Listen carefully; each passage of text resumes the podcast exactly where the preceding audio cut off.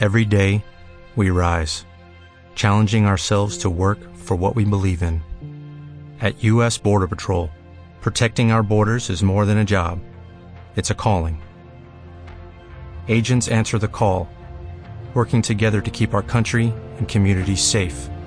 If you are ready for a new mission, join U.S. Border Patrol and go beyond. Learn more at cbp.gov/careers.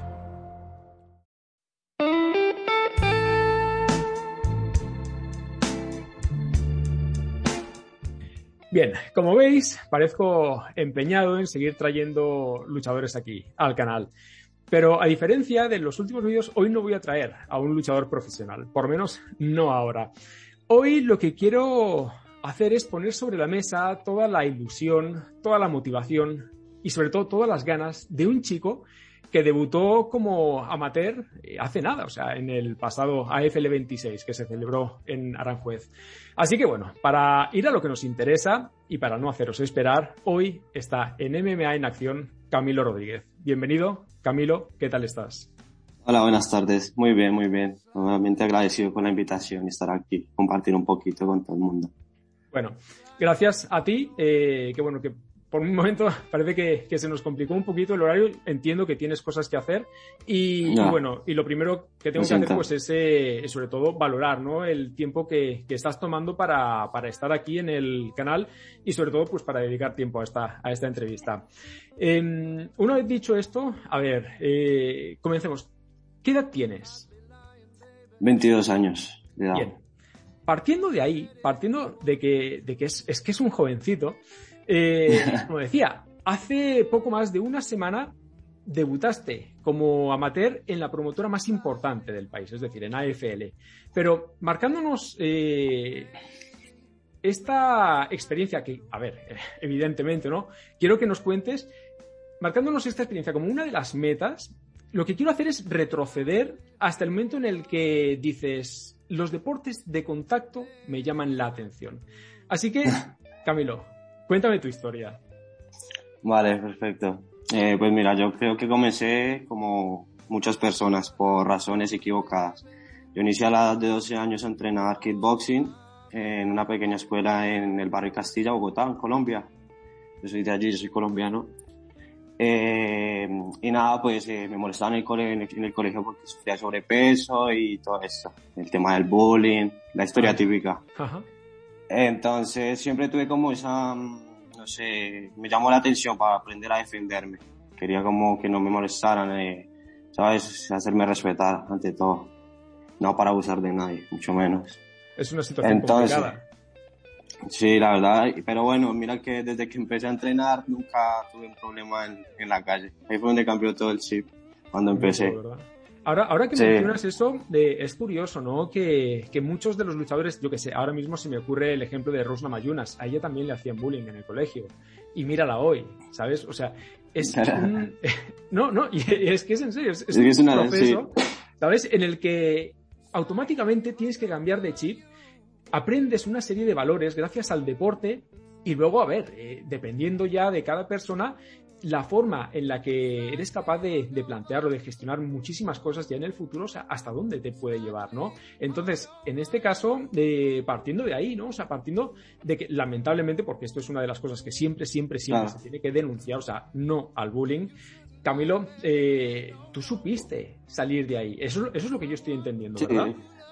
Sí, no, no solo de eso, solo que igualmente, te digo yo, es un estilo de vida muy diferente allí en Colombia entonces, eh, no solo por el hecho de que me hacían bullying, sino porque tienes que aprender a, un poco a, defenderte de cualquier situación. No, no siempre estás eh, dispuesto a que le pase algo, a cualquier riesgo. Allí un poco. Entonces era por, sí, aprender a defenderme cualquier situación también. En Colombia hay mucha libertad de asesinato. Así tú digas, no, no quiero dártelo, ah, no me quieres dármelo, pues te lleva lo tuyo. Entonces sí, es muy preferible dar todo a Sí, claro, no, exponerte, no exponerte. Claro, es eso, lo que tú decías antes, eh, te crea como un pensamiento de ética moral y al que va a valorar un poco más las cosas y pues mi vida para mí es lo más importante, ¿sabes? Pero entonces eso, que yo eh, comencé por situaciones así, como que pensara, si alguien me quiere pegar, yo le pego. Eh, ese fue mi pensamiento al iniciar este proceso de, de, del deporte de contacto. Hasta que aprendí la ética, pues esta ética deportiva, que no es solo dar golpes, sino lo que te hace como un artista marcial. Exacto. La disciplina, ¿verdad? El respeto. Exacto. todos estos valores que vienen arraigados con la disciplina que estás practicando. Exacto. Que estás aprendiendo. Claro, y fui poco a poco, que gracias a Dios entré en una edad muy buena, porque te digo, a los 12 años empecé a entrenar, eh, te, te, empecé como un hobby. Te voy a cortar, claro, Claro, claro. Tú cuando decides, eh, quiero hacer esto, eh, yo entiendo que, que, bueno, o sea, que tú le tienes que pedir permiso a tus padres. Tú lo comentas con tus padres, ¿verdad? Claro. Buscas un gimnasio acompañado de ellos. De, de sí, parte... Eh, la historia fue así, eh, a ver, yo estaba con un amigo, encontramos el folleto de una escuela de artes marciales que se llama Sport Fighting, que fue donde yo empecé a entrenar. Y le dije a mi madre que quería ir a, a ver qué tal era la, la, escuela y tal, qué era lo que enseñaban allí. Fui y tal. Mi madre habló con el entrenador. Eh, ella le explicó pues que, que por qué ella que, por qué yo quería empezar a entrenar. El entrenador pues desde un momento ahí, desde el momento uno cortó y dijo acá no enseñamos a pegar a la gente, enseñamos un deporte, o sea, artistas marciales, acá sacamos artistas marciales. Entonces mi mamá pues quedó enamorada por ese, por ese tema. Claro. Entonces pues ahí empecé a entrenar juicioso, empezaron a apoyarme mis viejos desde el inicio, desde el momento uno, mis guantes, mis vendas, mis cositas, y poco a poco. Así empecé. Y bueno, eh, empecé por un hobby, normal, como todo el mundo igualmente, así como a ver qué, qué pasa. Y, y luego ya después tuve mi primera competencia a los 13 fue mi primera competencia. O sea, al siguiente año. Sí, no, no, no. A ver, yo entré a los 12, pero ya tenía los 12 cumplidos ah. medio año, por decirlo así. Lleva como seis meses entrenando, por decirlo así, más o menos calculándolo. Y tuve mi primera competencia y perdí, la, era un campeonato y perdí las dos peleas, pero después de ahí empecé a motivarme, así como ya no de frustración, sino como parte deportiva. Sí, un poco como el pensamiento deportivo, no como de venganza ni mucho menos, sino como de, de, competitivismo. Un poco de que esto me gustó, me sentí bien, sentí una adrenalina muy, y me sentí muy, muy yo solo en ese momento. Me gustó desde el momento uno que siempre siempre que estoy dentro de la pelea, siempre, siento, siento la misma sensación que como la primera pelea. Estoy yo solo contra Yaja. Pues me imagino, yo, yo nunca he practicado eh, artes marciales ni, ni ninguna disciplina, me imagino que debe ser como un subidón, ¿no?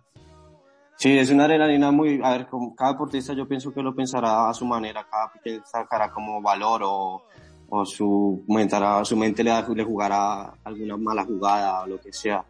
Pero entonces el poder de estar súper, o sea, el, de estar concentrado, decir, voy a ganar, voy a ganar, eso te, te da el 80% de la pelea. Sí, sí, tienes que estar mentalizado al 100%. Oye, Camilo. Eso es, entonces, pero sí. Eh, ¿qué, ¿Qué disciplina es la que comienzas a practicar?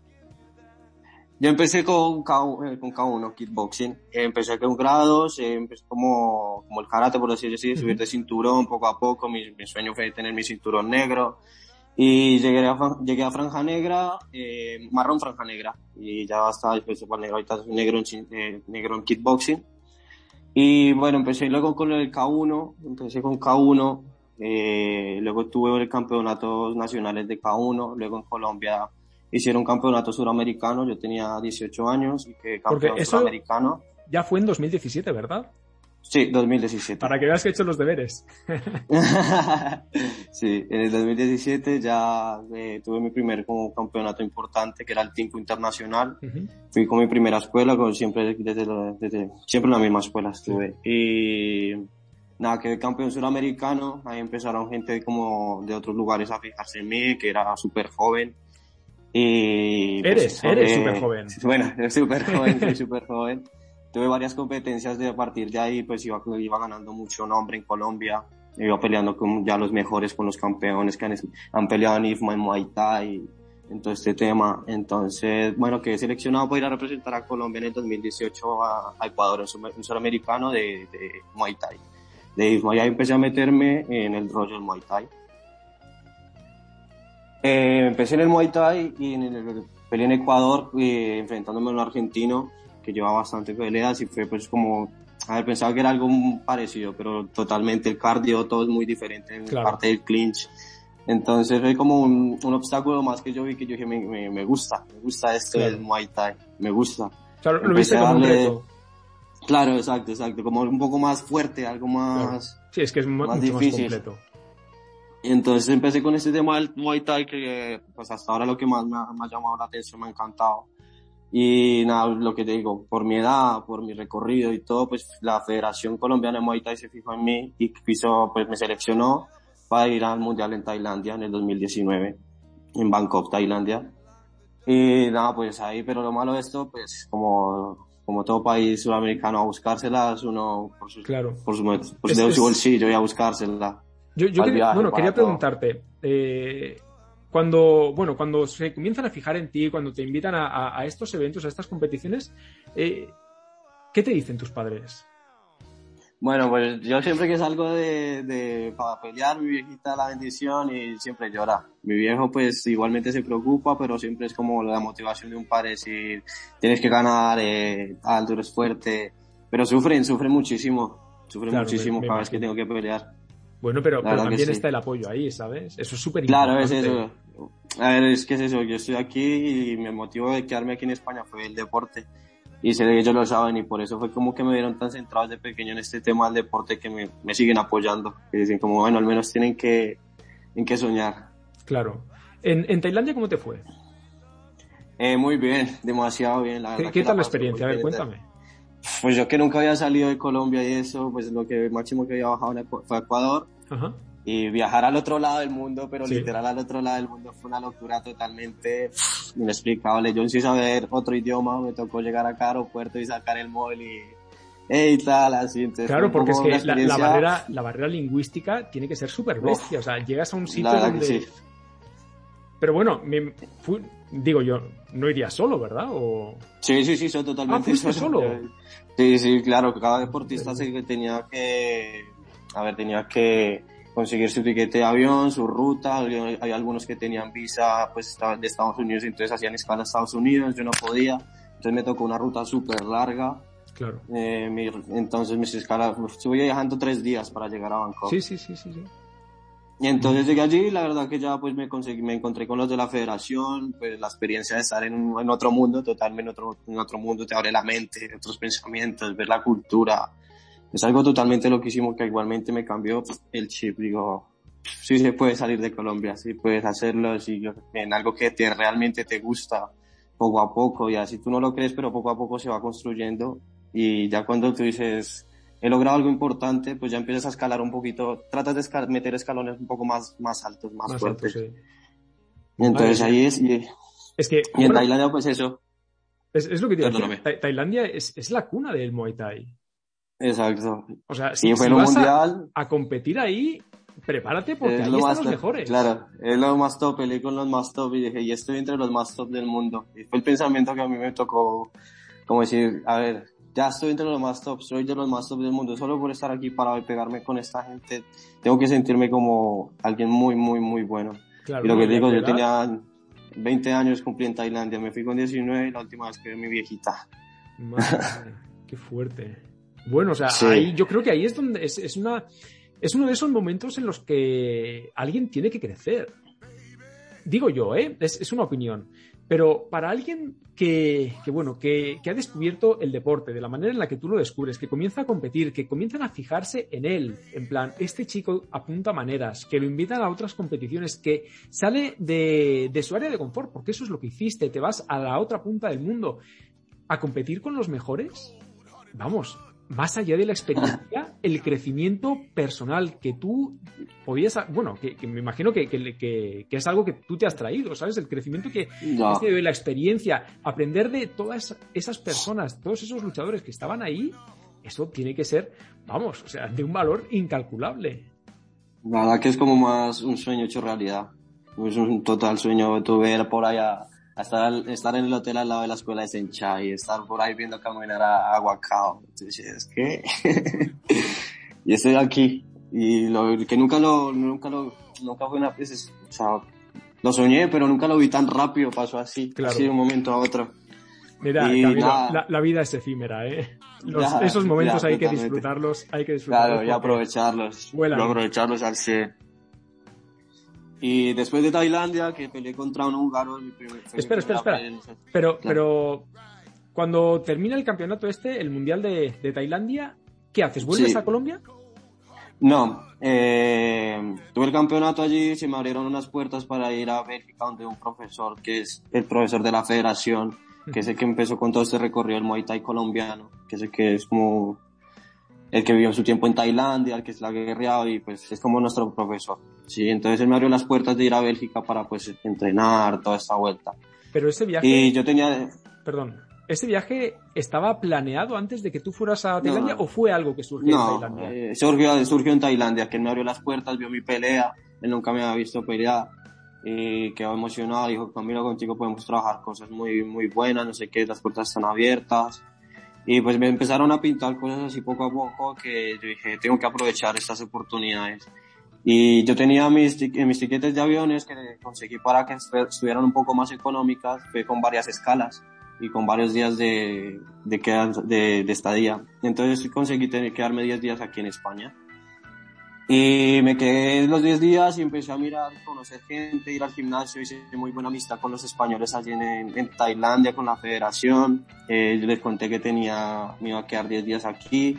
Me, en Ayanés, no sé, que es un peleador de Muay Thai, también me reconoció en España, me, me recomendó el gimnasio aquí en Aranjuez, el OSF. Llegué aquí, me empezaron a abrir, me abrieron las puertas y nada, pues dije, ¿y si me quedo? Y si me quedo y pues también por la situación, tenía una situación en Colombia un poco complicada y yo dije, pues nada, la de Dios y pa'lante. Llamé a mis viejos, llamé a mis padres y les dije, y si me quedo en España, y a ver qué pasa aquí, que Y así llevo con la aventura, llevo dos años y medio aquí. ¿Llevas dos años sin ver a tus padres? Dos años y medio, sí. Madre mía, ¿cómo lo llevas? Bueno, en estas fechas es un poquito más complicado. Es complicado, ¿verdad? Es complicado. Sí, la parte emocional y a ver que llegué con el sueño y tal y fue muy motivante porque empecé a trabajar un poco a poco, a hacer mis vueltas de papeles, iba fluyendo un poco rápido. Pero cayó lo del virus y ya había tenido mi primera competencia, me había noqueado en el primer asalto, eh, estuvo brutal. Iba súper bien, veía que íbamos, que iba así, iba así. Cuando llegó el COVID, ¡pum! Estar encerrado en cuatro paredes porque vivía en un piso compartido eh, estar encerrado totalmente sin hablar con nadie, sin conocer a nadie, sin poder salir a la calle. O sea, emocionalmente fue muy, muy, muy horrible esa parte, pero pues lo mismo, me, me creó una independencia y me, me, me hizo madurar más, a aceptar la soledad. Fuiste, fuiste capaz de aprender de eso. Claro, aprovechar las, las cosas, adaptarse, adaptación. Claro. Cuando, cuando, bueno, Mm, cuando llamas a tus padres y les dices, eh, ¿y si me quedo en España? ¿Ellos qué te dijeron? A ver, es que es lo que te digo, o sea, el estado de vida en mi país, pues, de cada persona que está bien en su país, pues no se va. Claro. Se queda en su país. Eso, a ver, eso, eso es, es, lo primero que, que, muchas veces debemos entender. Eh, si yo estoy bien, si a mí yo qué sé, mi, mi, mi, ciudad, el lugar donde vivo, me, me da trabajo estable, tengo eh, estabilidad emocional. O sea, si tengo todo esto, yo no tengo por qué salir. Pero claro, a tu edad, ¿sabes? ¿Qué es, es, lo que te quiero decir? En un país, eh, a ver, que, que, tenemos lazos culturales y todo esto, pero en un país donde no conoces a nadie. Una locura totalmente. Fue un estrellón de, o sea, lo hice con mucha ilusión al principio de, de sueño, de wow, otro país. Claro, pero ya después. Exactamente. Ya después, tú, tú llegas con, con, con esa ilusión, ¿sabes? Pero claro, la situación, las circunstancias que hemos vivido posteriormente son las que toda esa ilusión, como tú decías, ibas hacia arriba y de pronto el bajón. Es muy, es muy complicado gestionar todo, todas esas emociones. Y sin embargo, hoy, dos años después, podemos decir, a ver, eh, yo creo que, que, bueno, que se ha aprendido de todo esto, has eh, crecido como persona, has aprendido y hoy te conoces mucho mejor a ti mismo. Uf, es eso, totalmente. Que ya aprendes a conocerte a ti, que la soledad te enseña tus errores, te enseña que haces bien, pero más que todos los errores y más como lo que te digo, tengo 22 años y estoy en un mundo que para mí todavía estoy aprendiendo, de que la cultura, pues hablamos el mismo idioma, pero aún así apenas yo llegué yo no entendía nada. y fue un estrellón totalmente. Y, aprender cómo a dejar de ser un niño de 22 años y tratar de tener una mentalidad un poco más madura para sostenerme eh, pagar mis cosas, sobrevivir, ¿sabes? Pero lo que también es, también digo, acá uno al menos puede vivir, no sobrevivir. En cambio, en mi país sí, tienes que sobrevivir el día a día. La, la, la calidad vives de vida bien, es... vives mal, vives bien. Sí, la calidad de vida es distinta. Es distinta, es muy distinta. Entonces, esto para una persona como yo, que vengo de, que estaba aprendiendo hasta ahora cómo era la realidad allí, y ya estaba viendo como que, uff, es complicado. Y vengo Claro. acá y digo, no, pues, le, le, si ayer le puedo meter huevas, pues aquí también si las meto me sale el doble. Entonces, pues eso fue y poco a poco, poco a poco, pues ahí estoy esperando, estoy trabajando ahora con una temporal, eh, trabajo días sí, días no, me viene bien para poder entrenar en los tiempos libres, pues poder pelear. Y así voy poco a poco. Ya, bueno, es que ahora que nos hemos metido en, en- en este tema, eh, Giovanni Coronado nos dejó un mensaje en, en Instagram. Y de hecho viene relacionado con lo que estás comentando, ¿no? Él pregunta por qué migraste a España. Eh, yo creo que más o menos ha quedado claro, ¿no? Pero si, si quieres resumirlo de alguna Claro. manera. Eh, nada, por las... En principio de todo por un sueño, porque llegué aquí y se me abrieron las puertas y yo y vi que las posibilidades aquí podían dar frutos. Entonces mi, mi decisión fue coger la, la oportunidad que me estaban pintando y cogerla y no soltarla. Por más difícil que se pusiera la situación, no soltarla y ya está. A- Asumir la, la, la responsabilidad y de toda la decisión que tomé, que fue quedarme. Que porque no hubo una decisión, o sea, no fue una, no hubo un, un- o sea, un culpable, por decirlo así, una, una razón en específico que me quede, sino fue una decisión de un día para otro. Decir, venga, arriesguémonos. Claro. No fue porque tampoco me, no puedo decir que me estaban buscando para matarme en Colombia, nada de eso. Yo vivía bien, yo vivía pues con mi familia, tenía mi techo, tenía mi comida. Solo fue como salir, lo que tú dices, salir de esa zona de confort y arriesgarse a ver qué me, qué me puede dar el futuro si, si hago esto. Más, Claro. no fue más. Claro. Em, en el momento en el que llegas a España, llegas a Madrid directamente, ¿no? Eh, no, yo llegué de una vez aquí a Aranjuez. Ah, bueno, Por eso, pues es sí, que tuve, sí. una, A ver, tuve no, una no, escala aquí en un día, Sí. tuve una escala de, de, a Bangkok, tuve una escala acá de un día. Y conocí Madrid, eso estuve por Gran Vía y conocí y me enamoré, literal. Me pareció súper loquísimo otro mundo, me gustó muchísimo. Y ya de regreso, pues tenía los 10 días y pues claro, teníamos unos amigos de la familia, de, pues, de mi familia, que pues, me han ayudado un montón, igualmente aquí en España.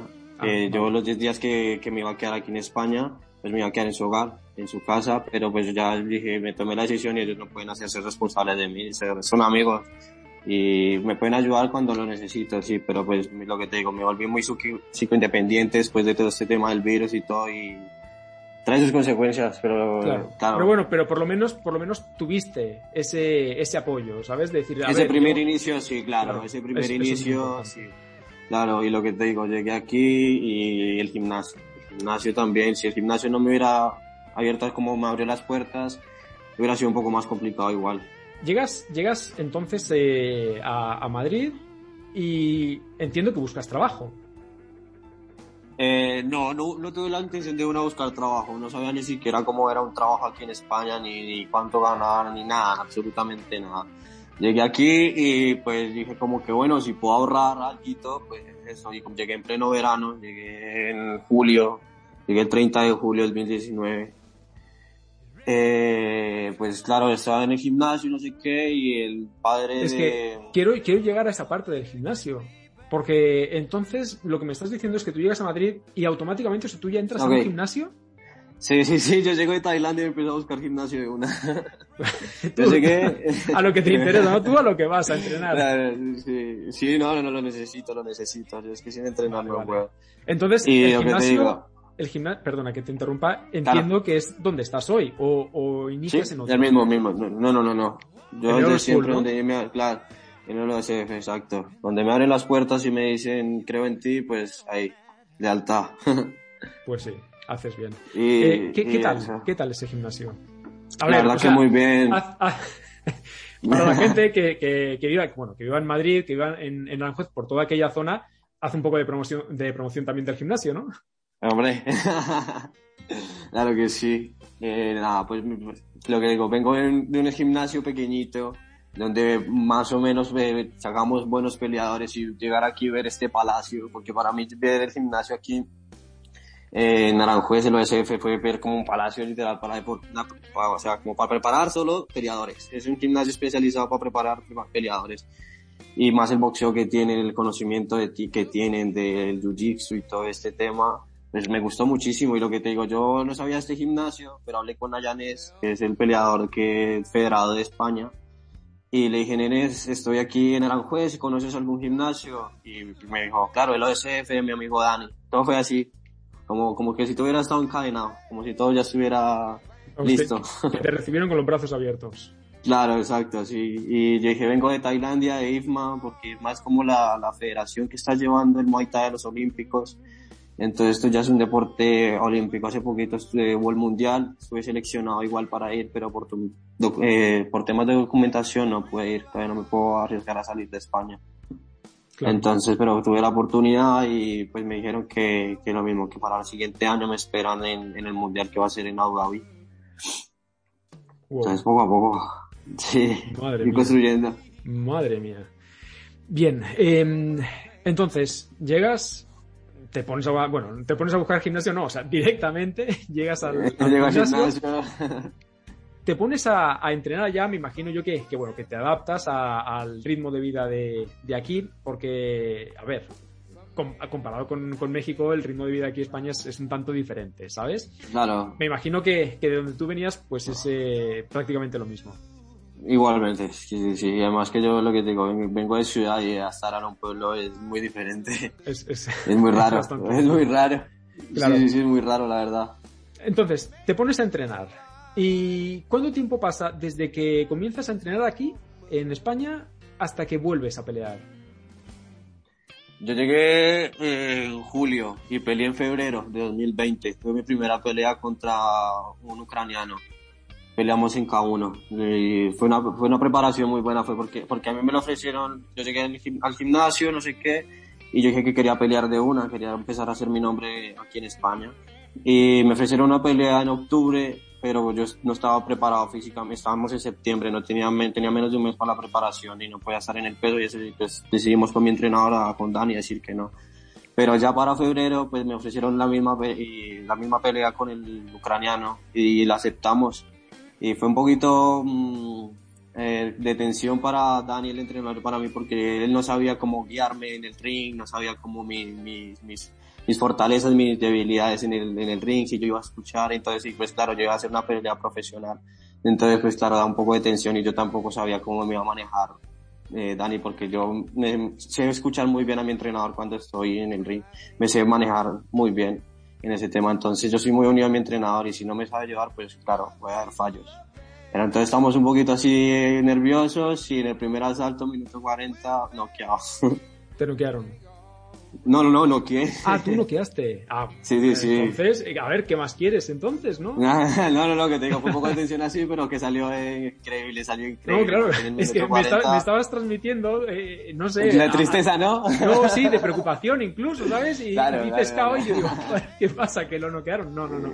Bueno, mira, qué mejor, ¿no? Fue una locura. Sí, fue una locura. Y ahí ya me tenía, y al mes siguiente, pues noqueé y había salido pues completo, no tenía ningún ninguna lesión ni nada. Y ya me han ofrecido pues la siguiente pelea para el siguiente mes.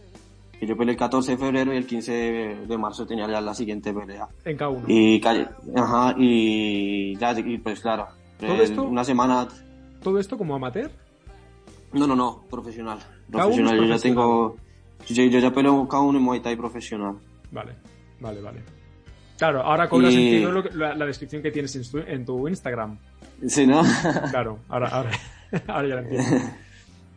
Sí, y, y, nada, pues eso. El que tenía la pelea igual. Eh, y pues claro, ya en marzo cae, cae lo del virus. Cae esto del coronavirus, el COVID. Y pues ahí, pues claro, empezar a entrenar en casa, lo que nos pasó a todo el mundo. Estar encerrados. Y ya después empecé, que empezamos a salir otra vez un poco esto, que tal, empecé a hacer un poco de, de pesas, así, porque no salía nada de peleas, estaba un poco deprimido, sentía que me faltaba algo. Y nada, pues en cuestión de meses Dani me dice, Camilo, ah, bueno, pues yo mi compañero Miguel, Miguel, que Colombo, que tuve una pelea en, en marzo o algo así, si no estoy mal de este año, contra Fernando, que fue que peleó en Barcelona, en AFL ya. Eh, profesional. Colombo firmó con él, habló un poco de mí, con Fran. Colombo se, se cayó para este AFL 26, ¿no? Sí, sí, se lesionó entrenando, estábamos entrenando, faltando, pues ya estábamos listos para la pelea ese fin de semana. O el que tenía ganas de semana. Ah, Miguel es muy bueno para la MMA, muy bueno, muy, muy bueno. Es muy duro. Los colombianos del gym. Durante, durante eh, la etapa de, de pandemia, perdona que, que bueno, que, que, me vaya hasta, a esta época. Mm, tú, como decías hace, hace un momento, ¿no? Encerrado, dentro de cuatro paredes, ¿te centras en entrenar? ¿Te centras en mantenerte? ¿Cómo gestionas todo esto? A ver, pues eh, fue un poco difícil, eh, o sea, pero en todos los aspectos pero lo que fue emocionalmente y esto como por eso mismo tú mismo pensar eh, qué hago si no entreno qué hago si no estoy trabajando para comer no estoy haciendo nada. Pero lo peor es que sí sacaba el momento para entrenar y como que desestresarme. No lo hacía porque necesitaba tener mi cuerpo bien o, estar listo sino que lo hacía para despejar la mente y enfocarme un poco en lo que tengo que hacer o, o solo de liberar tensión liberar tensión porque es que es muy horrible estar lo que te digo estar encerrado y uff fue agobiantísimo. Ya, bueno. Em, te voy a hacer una pregunta, a lo mejor algo complicada. Claro. ¿Te, llegaste a arrepentir? No, nunca. Nunca, siempre firme la, lo que te digo, siempre firme la decisión. A someterme a las consecuencias y fuera. E, decisión tomada, decisión dada. Claro, porque muchas veces, eh, a ver, uno no sabe qué es lo que, lo que le va a deparar el futuro, ¿no? Tú llegas con toda la ilusión y de pronto te encuentras en, un país lejano al, tuyo, eh, donde estás lejos de tu familia, lejos de todo ese apoyo, eh, en una situación complicada. Y yo entiendo que, que a ver, tú porque tienes eh, a lo mejor tu, tu, cabeza muy bien amueblada porque tenías las cosas muy claras, pero estoy seguro que muchas personas en algún momento tal vez se les hubiera pasado esto por la cabeza, ¿no? ¿Y para qué me quedo aquí? Es que ah. podría estar en mi país, es que podría estar en mi casa, podría estar con mis padres, o sea, ese, ese momento de duda, por eso, por eso te mencionaba, para mí debe ser algo súper complicado, ¿sabes? La verdad que sí lo fue, pero yo creo que también es también por mi edad lo que te digo, porque tengo que aprovechar el momento justo, porque mucha gente ya estando aquí de mayor lo ve un poco más complicado, yo creo, y lo ve un poco más complicado estando un poquito con un poco más de edad, porque ya está muy acostumbrada a su vida allí y dice, ya estoy mayor y estoy arriesgando demasiado y si no me sale y si pierdo Eso y también me arriesgo ¿eh? mucho. Eso también que tú no, no, tienes la misma mentalidad de decir, bueno, si, si, si la cago hoy, pues al menos mañana la puedo reparar, lo que sea. Pero hay gente que le da, tiene ese miedo de que no, no puedan salir solución. Ya. Entonces yo por eso siempre con ese pensamiento positivo y decir, parce, todo bien que, que estás algo y ya está. Y, y lo que digo, si aprendí a vivir allí, ¿cómo no aprender a sobrevivir aquí? Que esto... Claro. De eso se trata. Sí, sí, tienes toda la razón. Eh, oye, Camilo, ¿Cómo, cómo llega la oportunidad eh, de pelear en AFL? Eh, lo que te estaba comentando, Colombo, mi compañero, Miguel, pues habló un poco de mí, a Fran, le preguntó a Fran si conocía a alguien de, de Muay Thai o alguna liga o algo para que, pues, para que yo pudiera empezar a seguir peleando. Eh, Fran le dijo que no, pues que él solo MMA, no sé qué. Hicieron muy buena asociación con mi entrenador, hablaron buen, Bien, y pues le pide, Fran le pidió peleadores amateur a, a mi entrenador.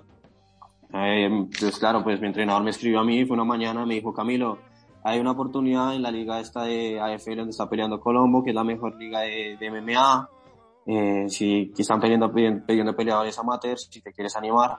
Y pues yo nunca había hecho suelo en mi vida, nunca, nunca, había hecho jiu-jitsu ni nada. Fueron tres meses que, que fuimos a entrenar duro con Dani y con mis compañeros y le dimos, yo dije, claro, sí, venga, yo por la emoción de que querer ya pelear, lo que sea, quiero, quiero pelear ya. O sea, a ti te dijeron, ahí está esta oportunidad y tú, igual donde sea, pero vámonos. Claro, así lo he tomado todo, mira, que lo de quedarme y todo eso, la oportunidad está, agárrala, fuera, ya está. Eres, eres un tío decidido. Eh, oye, Camilo, entonces, bueno, por lo que acabas de decir, dices que desde que se, bueno, desde que te dieron la, la oportunidad, o desde que te avisaron de que había esta oportunidad, pasan tres meses, ¿no? Hasta el evento.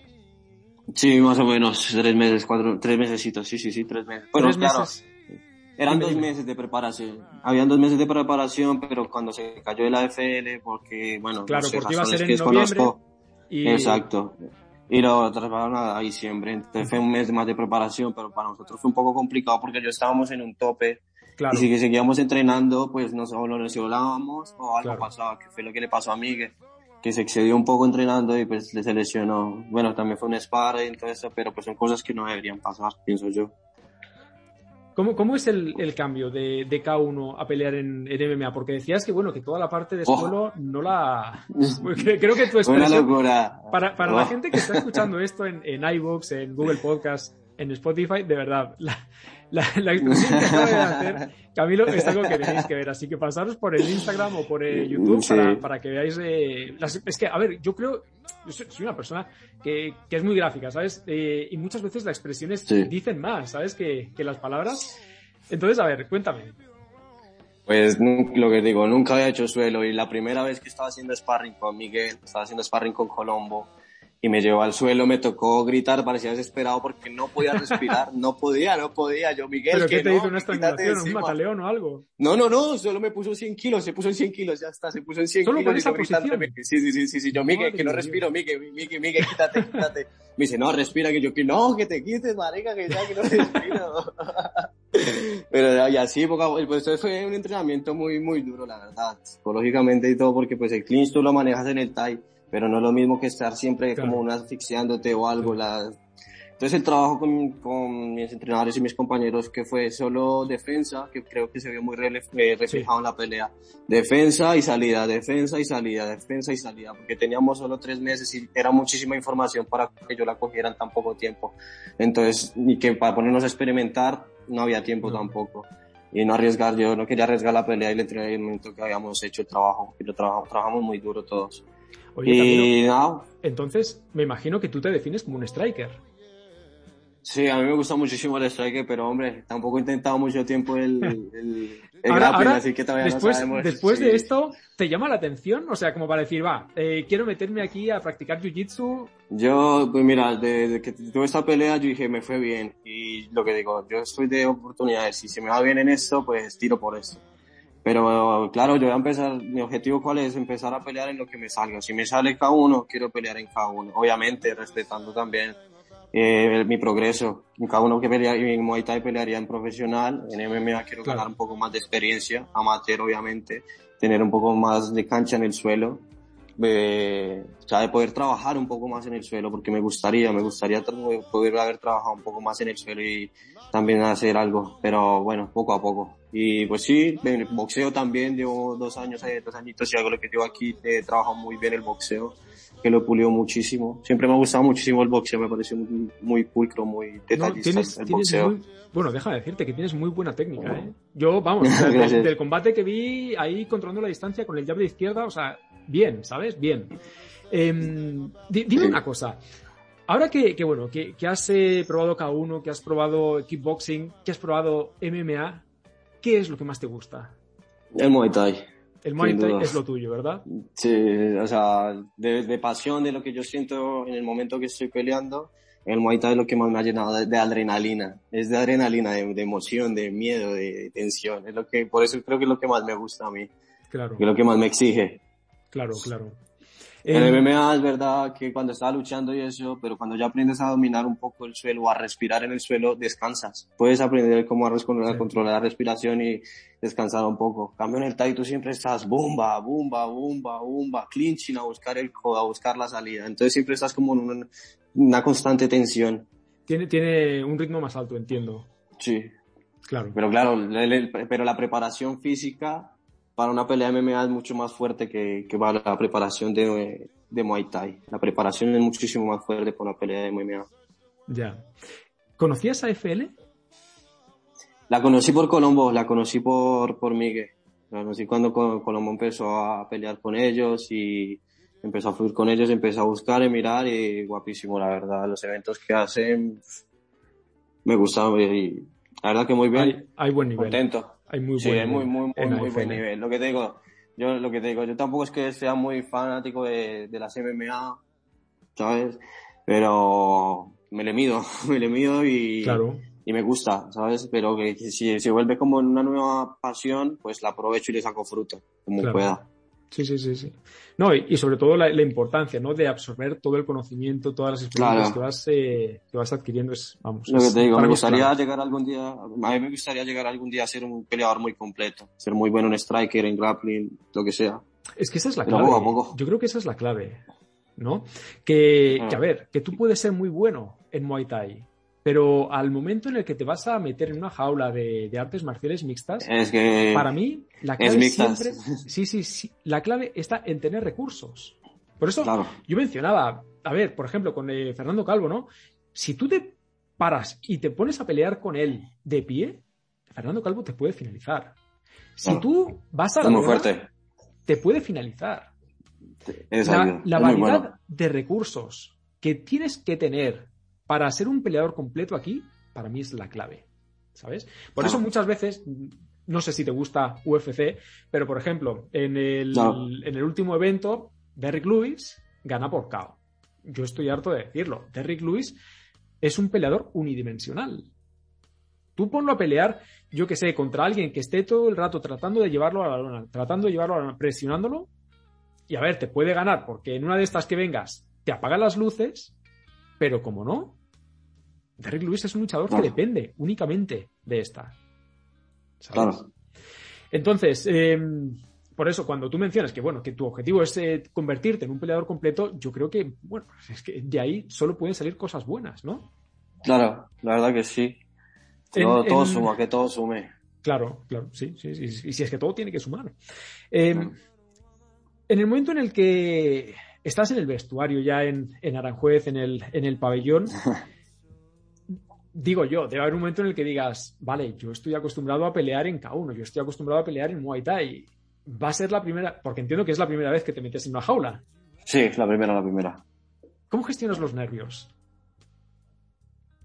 Creo que eso se lo atribuyo la, ya a la experiencia, ¿sabes? A saber manejar un poco esto antes de subir a cualquier pelea. Entiendo entonces que, no estabas tan nervioso. No, mira que no. Pensé que no que iba a estar más, pero no antes sentía emoción de pelear con guantilla. Siempre he querido pelear Muay Thai con, guantilla. me ha gustado mucho la guantilla y me encantaría algún día pelear Muay Thai con guantilla. ¿Cómo, cómo te sentiste? Me gusta mucho, ¿Cómo te sentiste? En el momento en el que llegas ya al, pabellón, ¿cómo, ¿cómo, te sientes? ¿Te sientes eh, confiado? ¿Te sientes que, que estás eh, al 100%? ¿Crees que aún te falta un poquito más? ¿Tienes alguna duda? No, claro. A ver, iba a la expectativa. Yo iba a la expectativa, por lo que digo, es la primera vez que iba a pelear en esto y el trabajo que también era un poco no muy, o sea, no era muy, el trabajo que habíamos hecho era eh, eficaz, pero tampoco era muy extenso, por lo que te digo, no teníamos tiempo para trabajar más suelo. Entonces, claro, era como un poco la expectativa de disfrutar a ver lo que podía pasar. Estaba también a la expectativa de que podía perder por una sumisión o algo, como podía ganar por un knockout. Entonces, era eso, ¿sabes? Que tenía como esa expectativa a ver qué pasa. justo ahí quería llegar, porque a ver, eh, aquí es complicado porque, a ver, no, mm, yo tengo la sensación desde hace tres meses que, falta muchísima información ¿no? de cara a los, luchadores. Para mí ha sido imposible encontrar datos tuyos. He buscado en Tapology, he buscado en Serdo. por eso te preguntaba la edad. Em, pero claro, cuando a ti te dicen, vas a pelear contra este chico, ¿hay un estudio de este chico? Eh, porque al final es un choque de estilos. Lo vuestro fue un choque de estilos. Este, exacto, este chico fue directamente a presionarte contra la reja, a buscar el derribo, y tú estabas tratando de medir la distancia y mantener la pelea de pie. ¿Tú esto ya lo sabías? A ver, eh, desde el momento que nosotros hablamos con Fran de que queríamos, de que yo quería pelear, ya conocía que yo tenía un, poco ya de conocimiento de striking arriba, de, de boxeo y esto. Entonces la idea era eh, conseguir a un luchador que tuviera como mis mismas características para hacer una pelea, pues sí, un poco de striker así, que también se suele ver normalmente en la UFC, es normal que hayan peleadores así. Pero dio la coincidencia de que Gilmar pues que es de mismo peso y que quería pelear y pues yo me le medí y yo dije pues bueno, ¿qué más que comenzar con lo más difícil, no? eh, midiendo pues debilidades, mi debilidad es el suelo y la de es el boxeo, el striker, entonces para mí también fue como un, un o sea, como un objetivo, como decir, vamos a intentarlo, a ver qué tal. Un reto. Entonces fue un reto, exacto, esa es la palabra, el reto, era un reto para mí. Pero lo que digo, desde el momento que estaba entrando ahí, estaba calmado como a disfrutarlo, a disfrutarlo.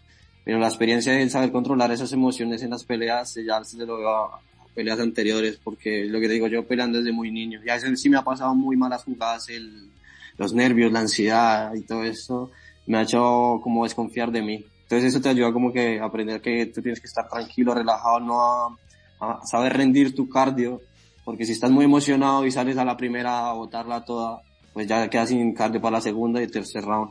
Entonces es como manejar también las emociones, porque tú en cada golpe que metas con más emoción, pues más, más fuerza das más, pero si, si no lo das es un golpe perdido, una energía perdida. Yo te, te voy a dar mi opinión. Claro. Yo vi ese combate eh, como aficionado y a mí la sensación que me transmitiste fue de confianza. Porque, lo sabes tú mejor que yo, el combate empieza y, y Gilmar va y directamente te presiona. Te defiendes, eres capaz de salir de la presión. Y para mí hay un momento del combate al, principio del, del primer asalto en el que él deja el centro del octágono y tú te apoderas de él. ¿Sabes?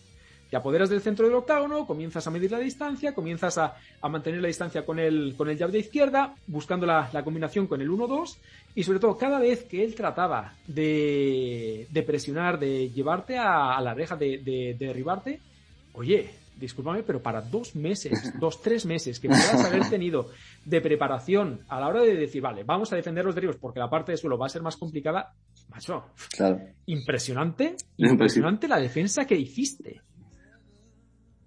Gracias. Pues así la sufrimos, así también la sufrimos. Madre de Dios. La verdad que sí. Porque luego, aparte, aparte de, de esa confianza, macho, tú parecías el favorito del público. Me hago querer aquí por los parceritos. Desde que llegué me hago querer por la gente, la verdad. Y no tuve que, o sea, no tuve que obligar a nadie ni sentir insistió, sino a pedir que me compraran la boleta, sino que es eso, que, que ganarte, ganarte cariño de la gente que se animen a verte. Y claro, eso para mí es lo que me gusta, que, que mi gente vaya a verme pelear, que me dé moral cuando yo estoy ahí. Sí, sí, sí, sí ya te digo, entre asaltos escuchaba, vamos Camilo, y yo, Sí, los parceritos, la verdad que sí, llena mucha moral. Me imagino que eso tiene que, ser importantísimo, ¿verdad? sí, la verdad que sí, para mí, para mí... Hablando, hablando de eso, es que, discúlpame que te interrumpa, pero es que... No, no, no. De verdad, Me, emociono y me, me comienzan preguntas. Cuando estás en el octavo, ¿no escuchas el, el ruido del público? ¿Escuchas, ¿Te centras en escuchar a, a, tu entrenador o, o cómo es? Mi entrenador. Yo, de lo que te digo, llevo mucha conexión en la parte de mi esquina. Trato de siempre escuchar mi esquina, lo que parte de, esta parte de experiencia que yo compitiendo, es escuchar a la esquina. Que no tienes que escuchar a nadie más, sino que si, si tu esquina te dice jab, no tienen que pasar dos segundos para soltar el jab. Si no te dice jab, boom, ya está soltando. Entonces tengo que estar, estar muy concentrado y más con, más con el tema del suelo. Tuve que estar muy concentrado escuchando en el suelo cuando me intentaba derribar, estar pendiente él el que estaba fallando para yo aprovechar ese fallo. Y fue lo que pasó, fue un buen trabajo de, de del que hicimos, la verdad. Porque si desde el momento uno él sabía que yo no tenía nada de, de, grappling. Sí, sabía, sabía dónde no tenía nada. Claro. Pero Entonces íbamos por eso. Los dos primeros asaltos, a ver, o sea, dentro de que están cerrados, para mí Mm, hay un mayor control y dominio tuyo. Si no llega a ser porque en el último asalto te mantienes a ras de lona, yo creo que ese combate te lo llevas. A ver, también, también metí dos golpes eh, ilegales y me descontaron un, punto. Entonces, por eso yo creo que también el video ha afectado la, la decisión muchísimo. Y a ver, fue también la adrenalina, lo que digo, estar ahí, las ansias de ganar y tal, es pura adrenalina, pero yo siempre trato de tener un, lo que digo, una ética deportiva sobre todo. Claro. Entonces, eh, ¿qué, ¿qué, tal? ¿Cómo, ¿Cómo resumirías esta experiencia? Pues la verdad que contento, la verdad que es como ver como los resultados del trabajo duro. Es eso, como ver, porque es lo, es lo que tú dices, dos meses y medio entrenando suelo, entrenando una defensa casi que perfecta para que no me, porque esté, eh, y de manera muy bueno en el suelo y lo que entreno, lo que se especifica él es en suelo. Y saber que puede, o sea, como defenderme una persona que lleva pues más, o sea, como su, mi mismo recorrido, por decirlo así, entre comillas, pero en suelo. Entonces es como muy satisfactorio para mí decir como estoy haciendo un trabajo bien, estoy con las personas correctas trabajando bien. Entonces pues como muy, algo de tranquilidad, ¿sabes? Como que decir, bueno, voy por el buen camino. Y ahí, pero sí fue, cuando estuve en el suelo dije, bueno, era cuando el momento que estaba en el suelo decir como, bueno, eh, eh, el momento no deseado está acá, estoy en el momento no deseado. Y yo quería salir, hay un momento en el tercer round que me llevaba, pues, que me, que me sostiene bastante tiempo del round en el suelo. Pero lo que yo trato es bloquear, solo bloquear, que no pueda trabajar y lo mismo. No, sentí que no puedo. Le bloqueas, le bloqueas el, el, brazo para evitar los ataques y después claro, cierras el, el lock desde el suelo. Claro.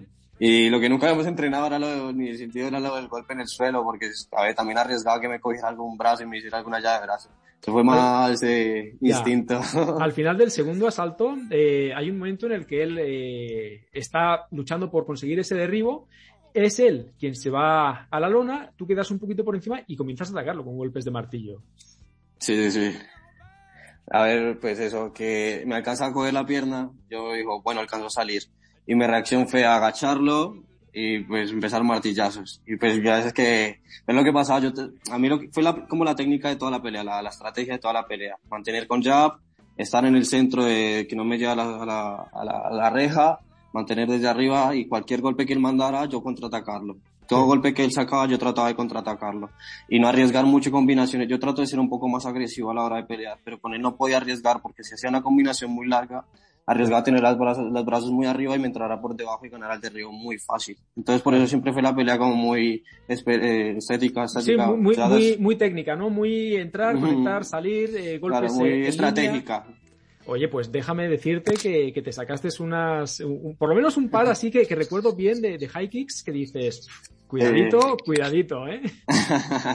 la verdad que sí, normalmente trato de, de patear más al middle, al middle, me gusta muchísimo más la middle kick.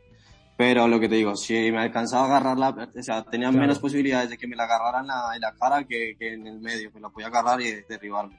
Pero a mí me gusta siempre estar como combinando, combinando, que estoy tirando mucho boxeo, pues ahora te combino unos, así confundiendo. Camilo, pues no sé, a ver, si no habéis visto su pelea, id al Twitch de AFL MMA, suscribíos con la cuenta de Amazon Prime, que es gratis, y echadle un ojo, porque de verdad. Luego, las, las cuatro peleas profesionales, bueno, o sea, duran lo que duran, pero esta pelea, esta pelea es yo creo que una de las que más disfruté. Aparte, porque bueno, es eh, una pelea que se va a los tres asaltos, pero de verdad, o sea, tiene unos momentos que dices, madre mía, de emoción. madre mía, cómo se está poniendo esto. Eh, Camilo, ya para, para ir terminando, para no quitarte mucho más tiempo, eh, ¿a qué aspira Camilo Rodríguez? Pues mira, yo en el tema del, Muay Thai, esto siempre me ha gustado tener el cinturón de campeón del mundo algún día lo voy a tener. O sea, esa y me cueste lo que me cueste. Sí, y ya lo que venga, lo que, los frutos que haya recogiendo en el camino, que sea en MMA, que sea en boxeo, lo que sea, pues serán satisfactorios igualmente y bienvenidos. Pero sí, para mí me encantaría tener algún día colgado en un cinturón de esos. Pues, de Muay Thai. Yo créeme que, que, te deseo lo mejor, que sigas eh, siendo constante, que, que sigas aprendiendo todo lo que puedas, porque al final todo esto es experiencia y esto es para ti. Y, ojalá, de verdad, ojalá que, algún día ese sueño se, haga realidad. Em, Muchísimas gracias. A ti. Para ir terminando, eh, V. Álvarez, eh, bueno, dice, no es pregunta, es agradecimiento a mi maestro y amigo. Se le extraña muchísimo. Esto es algo en, Instagram. el Marcelito, el Víctor. Bueno, luego, em, ya última pregunta, me la deja Joan Gallard, que bueno, Joan Gallard es eh, colaborador de MMA en acción. Aquí voy a hacer un paréntesis, discúlpame, Camilo. Porque bueno, no sé si, si habéis escuchado hablar de las fastias. ¿Tú has escuchado hablar de las fastias, Camilo? No. ¿No? Bueno, las fascias, bueno, son eh, un tejido conectivo que, recubre los músculos, ¿no? Y si se trabaja bien, pues es capaz de potenciar la elasticidad, la fuerza, la velocidad e incluso, pues también sirve para minimizar el riesgo de lesión, ¿no? Que, esto, lamentablemente, pues es algo eh, que se da más de lo que nos gustaría, motivo por el que no se nos caen las peleas. Bien, pues todo esto, lo trabaja eh, Joan Gallard, y bueno, yo entiendo que si sois luchadores y estáis viendo esto, de verdad, no dejéis pasar la oportunidad, por lo menos de preguntar, así que en la descripción de, este contenido, pues eh, voy a dejar su link para que le echéis un ojo, eh, le preguntéis y ya os digo yo que bueno, que, me lo vais a agradecer. Cierro paréntesis. Bien, eh, pues Joan Gallard, Camilo, también me deja una pregunta, ¿no? Me dice, ¿qué consejo podrías darle a todos los jóvenes que quieren incorporarse. Al, bueno, él dice al mundo de las MMA, yo lo voy a generalizar un poquito más y voy a decir, bueno, al, mundo de los deportes de, de, Claro. A ver, pues yo lo he visto siempre, yo vivo en una familia de, deportistas, nunca he, mi padre es un entrenador de baloncesto, de voleibol, de básquet, yo vengo de una familia de deportistas, cada uno se especifica en su deporte, pero somos como deportistas por parte de, padre. Entonces es más como enfocarse, tener como en algo en qué enfocarse, en qué mm, distraer el tiempo libre, ¿sí? Como tener un sueño, ese es, un, ese es el consejo, soñar, tener un sueño y por qué tener, ir detrás de ese sueño.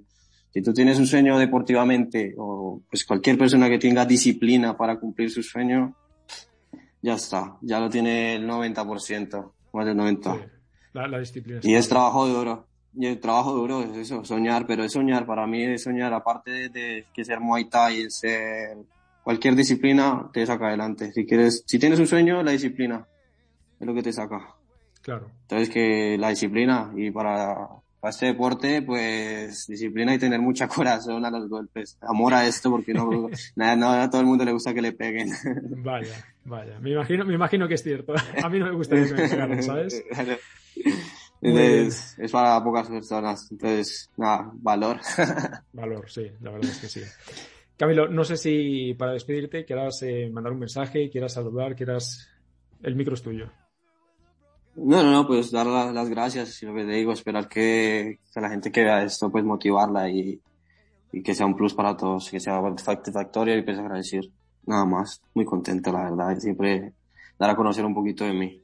Muy bien, pues contento y agradecido estoy yo, Camilo, de verdad que hayas eh, aceptado estar hoy aquí en MMA en Acción. He disfrutado muchísimo, muchísimo hablando contigo. Muchísimas gracias. Y de verdad, o sea, espero, te deseo lo mejor, de verdad. Lo mejor porque creo que, te lo mereces. Buenas horas de mí. Eres, eres, eres, un tío que, que vamos, que creo que, que, los tiene bien puestos, ¿sabes? Que toma las decisiones y dice, venga, va, vamos con todo y, y sin mirar atrás, aprendiendo cada día, mejorando, creciendo, y esto es importantísimo, de verdad. Mm, que no es fácil, que no es fácil. No, no, no, no es nada fácil, te lo digo por experiencia. Eh, te deseo lo mejor, como te digo, en Muay Thai. Muchas gracias sinceramente. Me encantaría, me encantaría volverte a ver dentro Ahí estaré. de un octavo. No, que sí. ¿Sabes? Ahí estaré. Ahí estaré. Pues, más que segurísimo.